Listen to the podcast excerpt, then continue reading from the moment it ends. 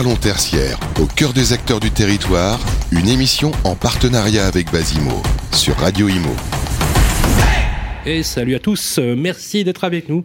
Sixième numéro, sixième numéro et épisode de Parlons tertiaire avec nos amis de Basimo. Cette collection a été commise et pensée par la fondatrice, cofondatrice de Basimo qui est avec nous sur le plateau, ma complice du jour, Chloé Ressac. Comment ça va Chloé? Ça va, bonjour. Alors, on, s'était dit qu'on allait parler d'un sujet très important, on parler de logistique. On a évoqué pas mal de sujets pour cette collection, on en est déjà d'ailleurs au sixième numéro. Et on a décidé d'ailleurs d'inviter des professionnels du secteur qui vont nous éclairer, éclairer notre lanterne autour d'une classe d'actifs. Une classe d'actifs, on va dire, on va vous expliquer ce que c'est, vous inquiétez pas. Qu'on on va parler de logistique, et notamment de la logistique du dernier kilomètre et des problématiques qui sont liées maintenant à une urbanité de plus en plus écolo, de plus en plus décarbonée. On va en parler avec deux grands professionnels qui sont avec nous sur le plateau. J'ai le plaisir d'accueillir Romain Nicole. Salut Romain, comment ça va? Très bien, merci. Alors, de chez euh, Cushman Wakefield, alors je vais essayer de décliner. Alors, est-ce que je peux le décliner en français? On dit International Partner, ça veut dire associé international, c'est ça? On peut dire ça. Voilà. Coed, ça veut dire Coed Je co-dirige le département. Le département, pour tout ce qui touche L'industriel et la logistique, pour toute la France. Donc votre périmètre, votre terrain de jeu, c'est la France Absolument. Merci euh, d'avoir accepté l'invitation. Et Julien Claude Bouilly qui est avec nous. Bonjour, Julien. Bonjour Claude. Alors Julien, C, euh, COO, Head of Asset Management. je m'occupe des acquisitions et l'asset management chez Castignac. Voilà, chez Castignac. Voilà, Castignac. Ne, à ne pas confondre c'est pas un R qu'il y a, c'est un C. C'est pas un Rastignac que nous avons, c'est un Castignac. Je trouve ça euh, très sympa comme nom. Moi, je trouve que ça, que ça claque comme ça. Merci beaucoup. Vous allez nous expliquer aussi euh, tout à l'heure, quand on va commencer, dites un mot aussi sur vos, sur vos boîtes, sur, sur vos orientations et sur le type d'activité que vous avez. Chloé, on va parler logistique aujourd'hui. Oui, tout à fait. Donc l'idée, euh, déjà pour rappeler un petit peu, l'idée de cette série de podcasts est de se plonger au cœur des métiers de la gestion de patrimoine immobilier, de comprendre les sujets du quotidien de ces acteurs et de mettre un peu les mains dans le cambouis. Du coup, en osant parler un peu librement de tous les sujets, même un peu de ce qui fâche.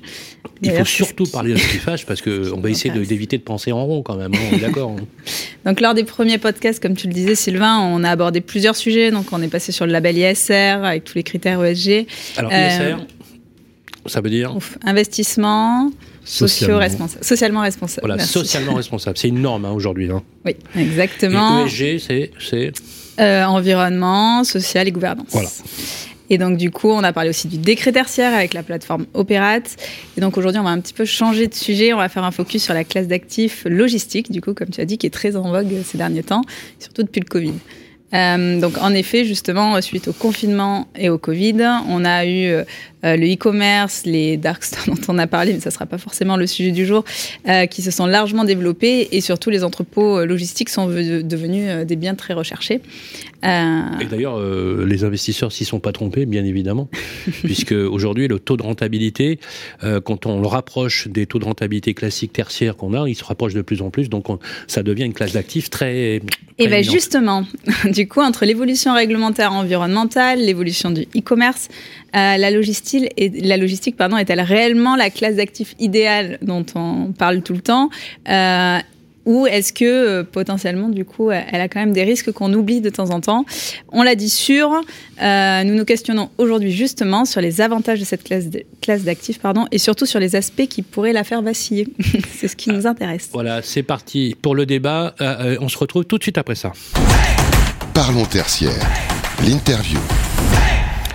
C'est vrai que c'est un sujet euh, romain euh, hyper important comme euh, comme, comme préoccupation parce qu'on on, l'a bien vu avec ceux qui ont quelques années de vol dans l'immobilier, on voit se rapprocher effectivement. On avait une classe d'actifs logistiques qui était un petit peu laissée pour compte et qui du coup devient avec l'urbanité, les difficultés qu'on a aujourd'hui avec les problématiques de densité, de livraison, d'émissions de carbone et tout simplement de services et d'usage qui a considérablement changé. On voit naître finalement un nouveau métier quelque part, une qui devient une classe d'actifs privilégiée et qui devient extrêmement backable pour les investisseurs. Absolument. C'est vrai que le, regard des investisseurs sur la logistique a totalement changé. Après, il faut, je pense, se méfier un peu des expressions qu'on entend, parce qu'il y a quelques années, on parlait de la logistique comme la classe d'actifs maudite. Et quelques années plus tard, on nous explique que c'est une valeur refuge. Eh ben oui, ben oui. Donc, je pense qu'il y a un petit peu d'excès dans tout cela. Pour autant, on a une conviction forte chez Cushman et Wakefield c'est que la logistique est probablement une valeur d'avenir. Pourquoi une valeur d'avenir? Tout d'abord parce que malgré les changements de, mode de consommation, malgré les changements de mode d'organisation du travail, il y a une constante, on aura toujours besoin d'entrepôts pour stocker les biens qu'on produit ou qu'on consomme dans notre pays. Donc pour les investisseurs, c'est très important de savoir que la demande sous-jacente des utilisateurs sera toujours forte. D'ailleurs, il n'y a qu'à regarder sur les trois dernières années, on a quand même affronté un certain nombre de crises. Crise sanitaire avec le Covid, crise géopolitique, la guerre en Ukraine, et plus récemment une crise financière avec l'explosion de l'inflation, la remontée des taux directeurs extrêmement rapide par les banques centrales.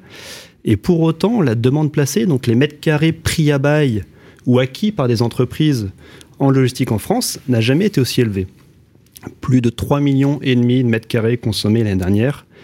C'est un chiffre. si on compare avec le, fondamental. on, voit que la santé, elle est sans appel. Hein. Elle est sans appel. Dire que la morosité qui règne sur le secteur tertiaire, je, caricature un peu parce que tout, est très, très, inégal. Mais globalement, sur la logistique, c'est euh, champion à tous les étages. Et effectivement, perçu, comme vous l'avez dit, à tort parfois, comme une valeur, euh, comme une valeur refuge. Et justement, du coup, parce qu'il y a les fluctuations, notamment de la réglementation, dont on ne parle pas toujours, mais et surtout aussi du e-commerce. Euh, et du coup, c'est intéressant un peu d'avoir votre avis sur, sur ces fluctuations, justement, et, est-ce qu'on les prend bien en compte ou est-ce qu'on les oublie un peu en ce moment euh tout à fait. C'est vrai que la logistique, il faut le rappeler, est soumise à une réglementation qui est assez stricte, qui est celle des ICPE. Les ICPE, ce sont les installations classées pour la protection de l'environnement. Pour autant, vous pouvez regarder toutes les classes d'actifs immobiliers, chacune a ses propres réglementations. Prenez déjà les plans locaux d'urbanisme, qui sont révisés en permanence. Prenez les classements ERP pour les établissements recevant du public. C'est l'inflation normative à tous les étages. Quoi. Absolument. Ça devient. Moi, je sais pas comment vous faites pour faire votre boulot correctement parce que tous les jours, ça change, quoi. C'est très compliqué de se projeter.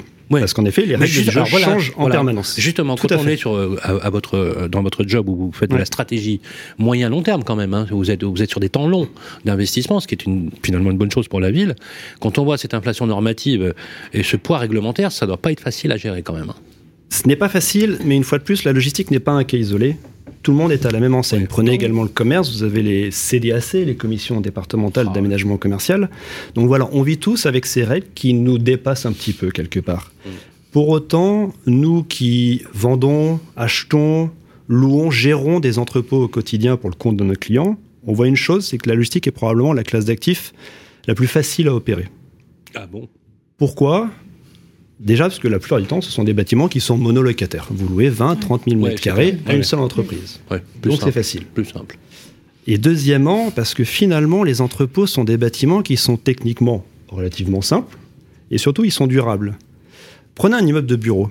Vous avez un locataire qui part, vous le rénovez du sol au plafond. Vous prenez un entrepôt entre deux occupants, vous avez quasiment rien à faire comme travaux si le bâtiment, structurellement, a été bien conçu. Donc c'est beaucoup d'atouts pour les investisseurs. Est-ce que ça, ça augmente le taux de rentabilité? Bien sûr. Et c'est pour ça aussi aujourd'hui que. Est-ce que même le temps de détention est un, aspect euh, probant? Oui, tout à fait. Et, c'est surtout que par le passé, il y avait, il y avait un écart important entre les rendements qu'on voyait sur du bureau mm. et sur la logistique. Quand du bureau se vendait à 3%, la logistique se vendait à 5%. Je pense que c'est une, une époque qui est révolue. D'ailleurs, regardez ce qui se passe aux États-Unis. Les taux de rendement sont les mêmes entre le bureau et la logistique. Justement parce que la logistique, une fois de plus, c'est moins de dépenses de travaux, c'est aujourd'hui des perspectives d'augmentation de loyer qui sont phénoménales, probablement beaucoup plus importantes que dans d'autres classes d'actifs. Donc au-delà du rendement, tout au long de, de la période de détention de l'actif, il y a beaucoup de valeur à créer dans la logistique. Julien, euh, alors j'aimerais qu'on vous connaisse un peu plus hein, chez Castignac. J'aimerais euh, euh, vous expliquer un petit peu quelle est vos stratégies concernant cette classe d'actifs en particulier. On a compris bien évidemment que c'était une appétence très forte des investisseurs. comment vous vous positionnez? Et enfin, question subsidiaire, est-ce qu'il y a des indicateurs, expliquez-nous un petit peu les principaux indicateurs qui vous permettent justement à la fois d'opérer, de surveiller cette classe d'actifs euh, qui finalement est assez singulière sur un marché qui est en pleine mutation. On le voit d'ailleurs depuis le Covid. Euh, bien malin serait celui qui arrive à avoir une vision euh, relativement long-termiste sur la question. Alors Cassignac d'abord c'est d'abord c'est une, une, société qui est spécialisée dans la logistique. Hein. C'est en fait. Euh, que ça. On fait que ça. Donc euh, on a on est issu du groupe BTIMO qui est euh, un groupe un peu plus global, mais c'est un family office à la base mhm.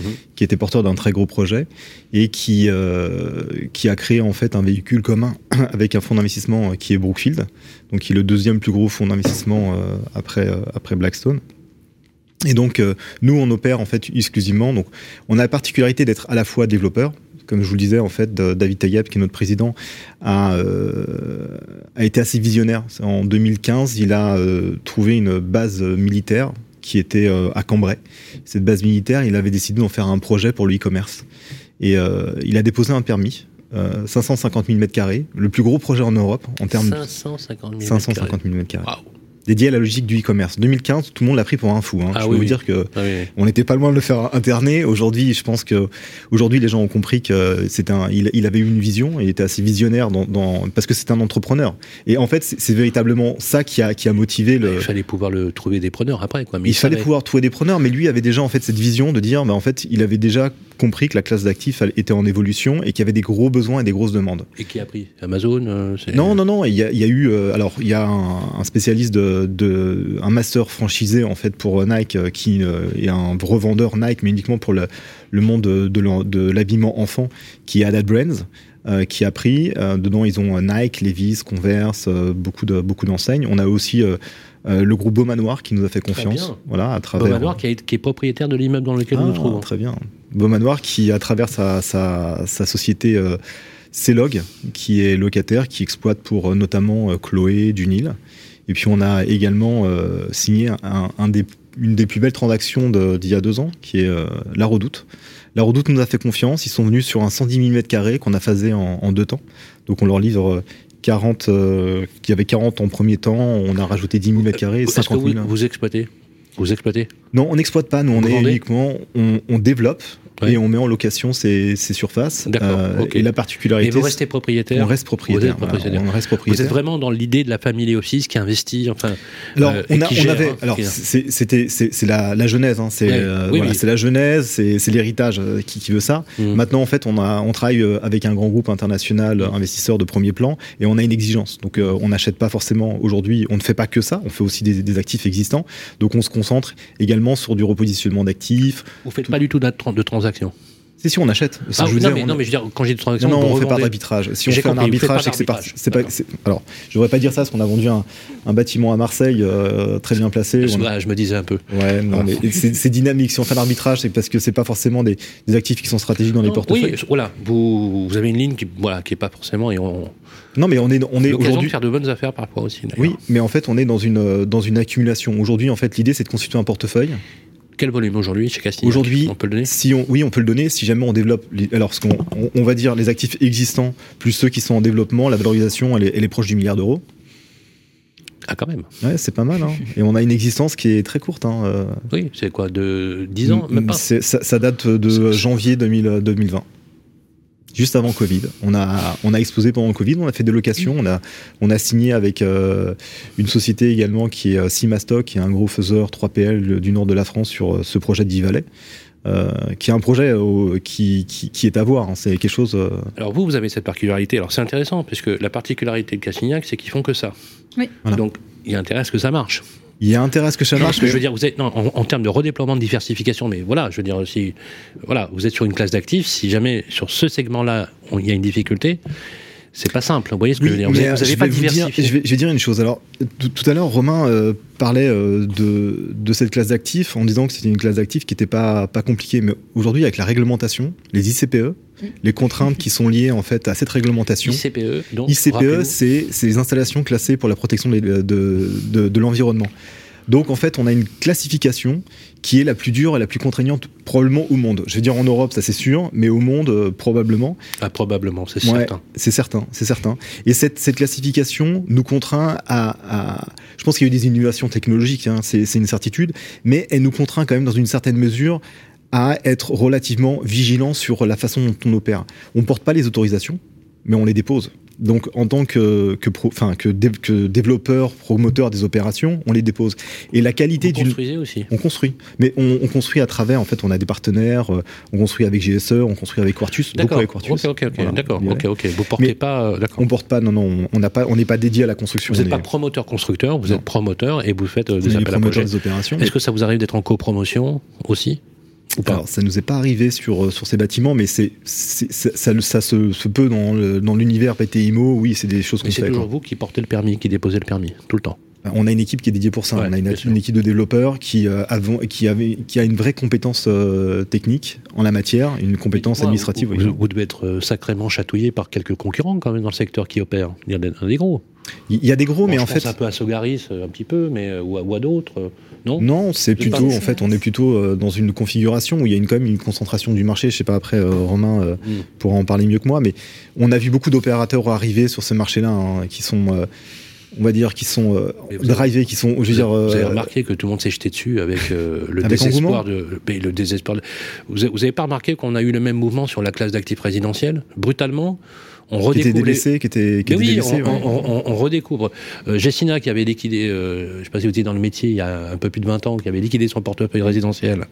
Ça avait fait grand bruit à l'époque, etc. Euh, ce qui n'a pas été forcément une très bonne chose pour le métier. Et puis, brutalement, après le Covid, on, redécouvre les vertus de la classe d'actifs résidentiels. Eh ben, moi, quand j'ai commencé en 2000, mon activité professionnelle, j'ai commencé dans une société qui a décidé de prendre une, orientation vers la logistique, bail investissement. Et la raison pour ah laquelle on est parti euh, vers la logistique, euh, euh, pour avoir en fait deux digits en, rendement. Les rendements nets étaient à deux digits à l'époque le. Donc on était à 10-12% de, de, rendement, de rendement. Mais on avait une dette qui était relativement élevée. Donc en fait, en termes de classe d'actifs, c'était quelque chose qui était très income producer. Ça, générait beaucoup de revenus. Donc on avait cette classe d'actifs qui produisait beaucoup de revenus. Et à l'époque, euh, pardon si je contredis un petit peu Romain, cette classe d'actifs se dépréciait énormément. Donc en fait, les investisseurs disaient non, non, mais cette classe d'actifs, elle a une durée de vie limitée, donc il y a des rendements qui sont élevés parce qu'il y a une, durée de, vie limitée. Et Romain l'a à juste titre souligné. Aujourd'hui, en fait, on a des, des actifs qui sont mieux conçus, qui passent plus les années, à moyenne en capex, les toitures, euh, ils sont à refaire euh, environ euh, au bout de 30 ans. Donc c'est une classe d'actifs qui s'apprécie mieux et qui se déprécie moins, on va dire. Mais quand j'ai commencé, la, courbe, on va dire le loyer de marché était flat. Il n'y avait pas d'augmentation du loyer de marché pendant 10 ans, 20 ans. Et aujourd'hui, cette classe d'actifs, c'est l'intérêt des investisseurs, c'est parce qu'en fait, elle a un, potentiel de réversion très important sur les loyers. Vous ne trouvez pas que ça peut avoir des effets délétères dans le genre spéculatif? Non, c'est pas spéculatif, c'est qu'aujourd'hui, en fait, c'est.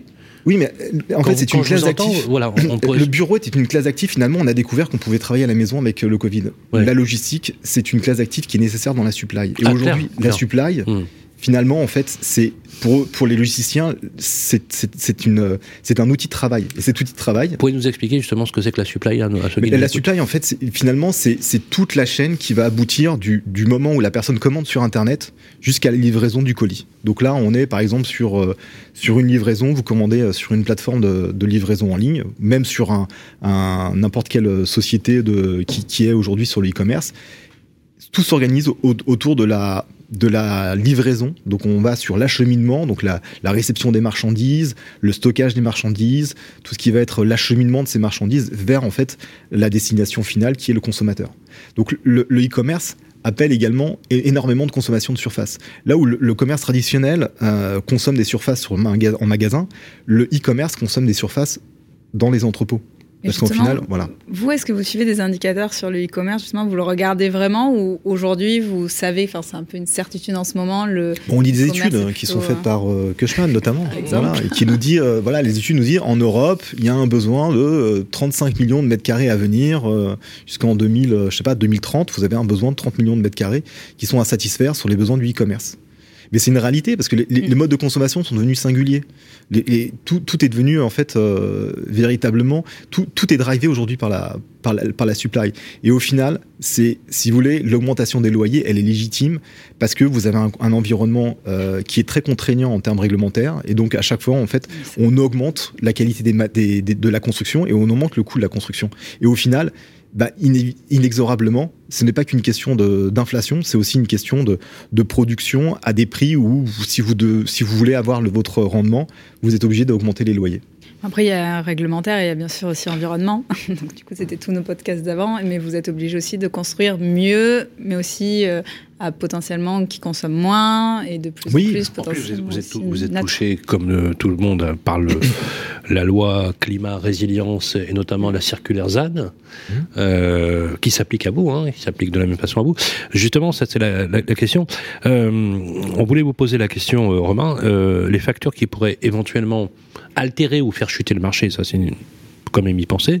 Et, et justement, par rapport à, à l'avenir de cette classe d'actifs, quelle est la place de l'élu local Parce que vous ne pouvez rien faire, et vous le savez déjà, bien évidemment, euh, sans les élus locaux, hein, pour, euh, pour tout ce qui est le, surtout la logistique de proximité, j'entends, hein, et je le vois de plus en plus, que moi j'ai la chance de tourner dans toutes les villes de France avec les maires de grandes métropoles comme de petites métropoles, même combat. Hein. Comment vous y arrivez justement? Quel est euh, l'impact Est-ce que vous mesurez, ou pas, hein, l'impact si. du phénomène politique, du fait politique de la norme en elle-même qui échappe à toute rationalité de marché, je précise. Sinon, on n'aurait pas le poids normatif qui nous empêche de, quand je vois les chiffres de la promotion neuve, c'est juste à pleurer. Mais pour la classe d'actifs résidentielle, euh, la classe d'actifs logistique, c'est à peu près le même combat. Comment Absolument. vous l'interprétez est-ce que, est que c'est un indicateur d'abord? Est-ce que c'est un instrument de veille? Est-ce que vous faites attention à ce, que, ce qui se dit dans le discours? Oui, tout à fait. Et puis, vous, vous parliez de, de, facteurs qui peuvent avoir un impact négatif sur le marché. On est en plein dedans. L'aménagement du territoire, c'est un acte politique. Absolument. Donc, nos premiers partenaires, ce sont des élus locaux auprès de qui on doit faire le travail d'explication, de pédagogie, pour dire qu'une logistique moderne, une logistique efficiente, c'est le premier vecteur de défense logistique. de l'environnement. Et une belle logistique. J'ai eu le mot sur, sur, le plan architectural, bien sûr. J'ai eu le mot. Non, mais j'ai eu le mot d'un maire d'une très grande ville qui m'a dit c'est moche la logistique, c'est pas beau. Non, mais le mec. Euh, euh, il était en train de, d'artificialiser une, une, ancienne. Bah, ça, vous, en, vous, en, vous, en, conviendrez parce que je pense que vous connaissez le marché.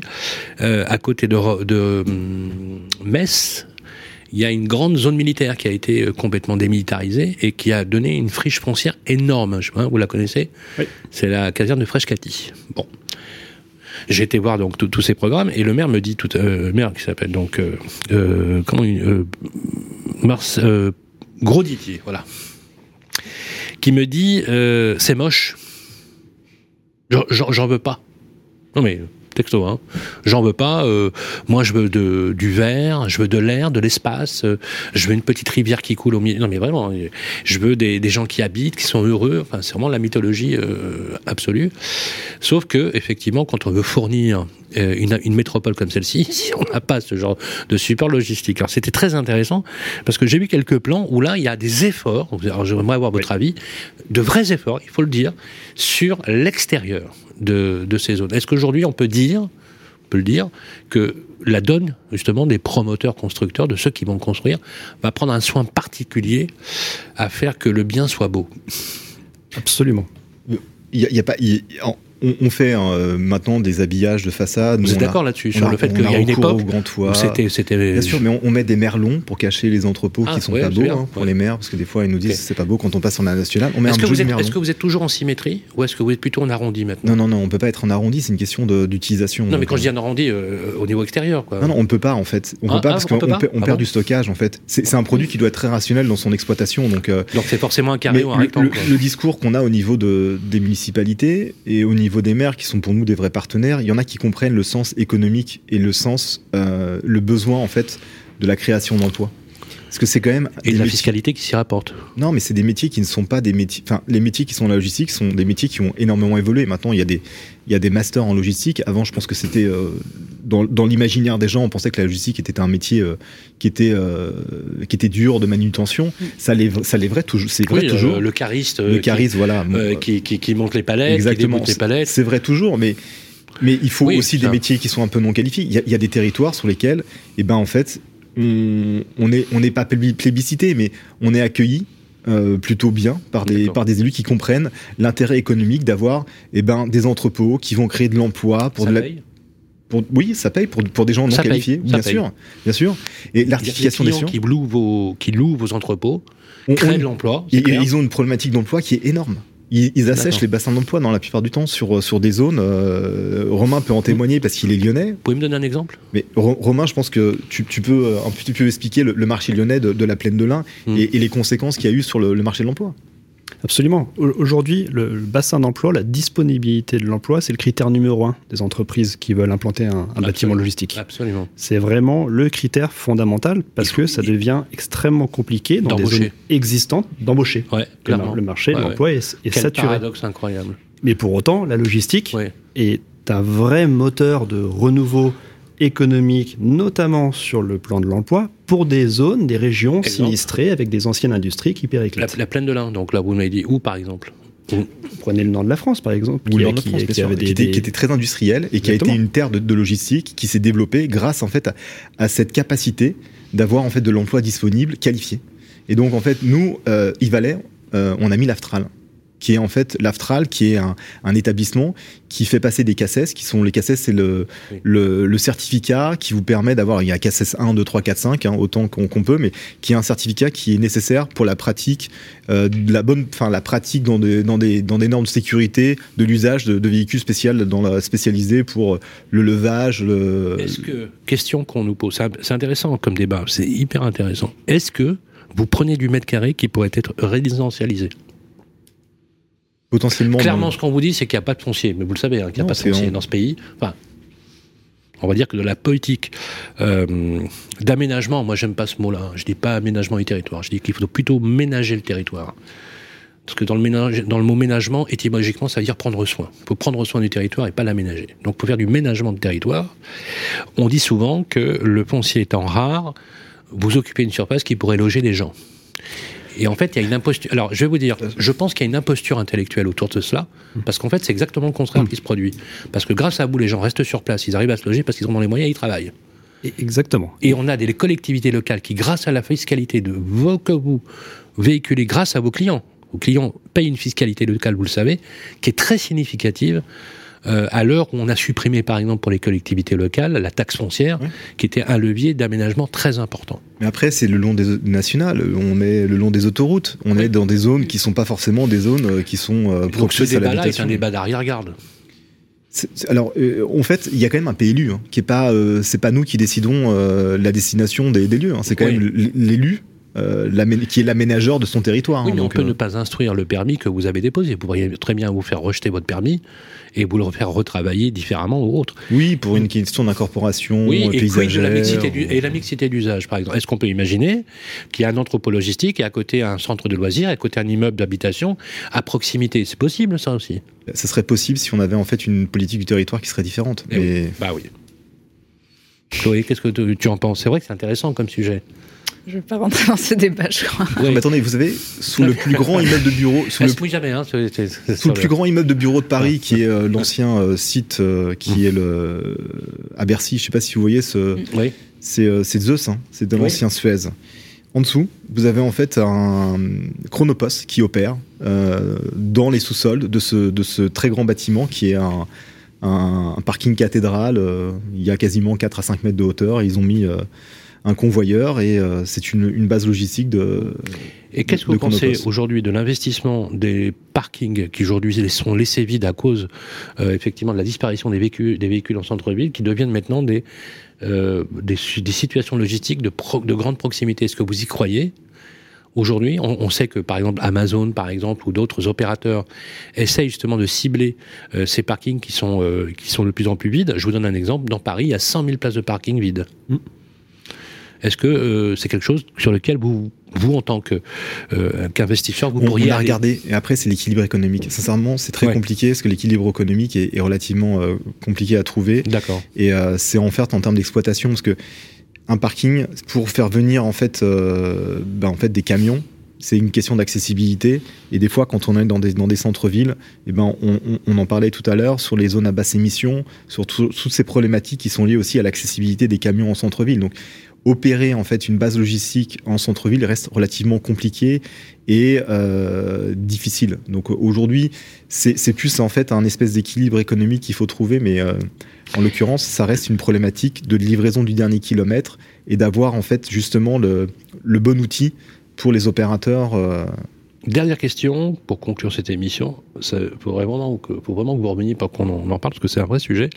Euh, pensez-vous que les investisseurs peuvent facilement basculer sur cette classe d'actifs ou est-ce qu'on n'oublie pas trop souvent effectivement les risques et spécificités un peu rapidement face à l'engouement de ces classes d'actifs et surtout que vous nous donniez pour compléter cette question et conclure là-dessus sur les un peu de prospective, si tant soit peu vous puissiez en faire, hein, de prospective 2023, euh, qui est une année qu'on appelle un peu bizarroïde, hein, qu'on appelle année d'incertitude ou année de transition, à l'instar euh, d'une augmentation de plus de 300 ou 400 points de base des taux d'intérêt sur une année, ce qui est absolument incroyable, euh, de facteurs exogènes comme tout ce qui est géopolitique euh, euh avec la guerre en Ukraine, euh, un impact sur les, matières premières qui ont été extrêmement bons. Est-ce que tous ces éléments-là, quand on est investisseur à votre place, c'est quelque chose qui pourrait vous faire basculer? Comment vous pouvez imaginer la pérennité de cette classe d'actifs, va dire 2023, 2024, peut-être même 2025 Déjà, je pense que la logistique s'adresse à tout type d'investisseurs. Il faut arrêter de penser que c'est un métier de spécialiste. Alors oui, ah oui il faut s'adosser à un spécialiste, un opérateur qui sait gérer des entrepôts, qui sait gérer une installation classée pour la protection de l'environnement. Mais une fois qu'on a cela, tout le monde peut investir, y compris le grand public. On a des SCPI, donc des sociétés civiles de placement immobilier, qui sont aujourd'hui spécialisées dans les locaux industriels et logistiques, qui cartonnent auprès du grand public. Parce que vous avez un rendement qui est intéressant et parce que, en effet, le grand public, notamment avec le Covid, a compris à quel point la logistique était un fondement même de notre, économie. Donc aujourd'hui, ce n'est plus une classe d'actifs de spécialistes. Et si on doit faire un peu de prospective, euh, une fois de plus, je pense que la logistique, c'est une classe d'avenir. Alors oui, il y a des nuages euh, au-dessus de nos têtes. Enfin, on l'a dit, la crise géopolitique, la crise financière, et ainsi de suite. Et surtout le manque d'offres. On parlait de, rareté du, foncier. Aujourd'hui, le, facteur, le premier facteur limitant sur notre marché, c'est le manque d'offres disponibles. On n'a plus de bâtiments à offrir à nos mmh. clients. On parle de réindustrialisation. vous avez le même souci, le même souci que les promoteurs aujourd'hui en résidentiel.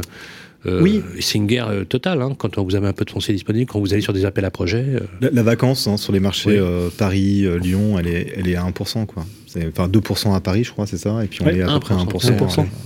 On a des loyers qui commencent à augmenter. Et, hein, votre, alors, merci pour, l'analyse, mais et vous, votre, votre, votre idée 2023, à la place de l'investisseur que vous êtes? Bah, nous, en fait, on resterait. On est prudent sur 2023 Non, on n'est pas. Oui, on est prudent sur les, sur les valeurs. On, on est relativement prudent. Je crois qu'à une époque, il y a beaucoup de choses qui se sont achetées et vendues, pas forcément au bon prix. Aujourd'hui, je pense que c'est un rééquilibrage et les choses vont redevenir euh, enfin, on va, on va retrouver un, bon équilibre et un bon prix entre euh, l'offre et la demande. Vous, n'êtes jamais entré dans ce, dans ce schéma-là, justement, on n'est pas dans le schéma, non, Vous avez toujours gardé une ligne très prudentielle Oui, parce qu'on très réaliste, on va dire. Parce qu'on a des objectifs de, de, performance qui nous font qu'on n'est pas, on n'est pas allé jusque sur des, des valeurs euh, un peu. Euh, Juste pour compléter ces objectifs de performance, le fait que vous soyez qualifié de foncière, enfin d'investisseur, vous inscrit dans une temporalité plus longue et plus courte. Vous avez plus de. Non, non, en fait, on a une temporalité qui est relativement courte. Ah oui, ah, d'accord. On est sur du, euh, sur du moyen terme. D'accord.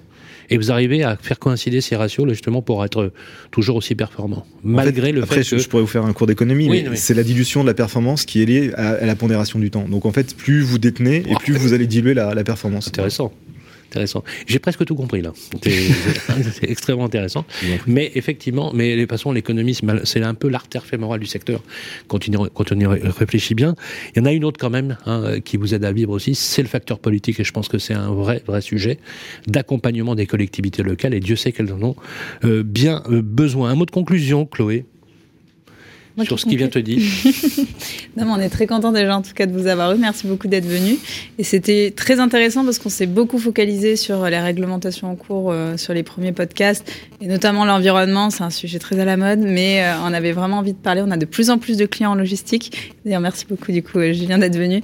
Et c'était intéressant pour nous d'avoir un peu une vision plus globale du marché, de voir justement quels étaient les impacts, si c'était une classe d'actifs refuge, comme on veut le croire, euh, enfin, comme on nous le dit de plus en plus, ou est-ce que c'était euh, une classe d'actifs de spécialistes? Donc, on n'est pas euh, ni sur l'un ni sur l'autre, mais on est un peu entre les deux. Et c'était très intéressant pour nous, et j'espère pour tous les gens qui nous ont écoutés.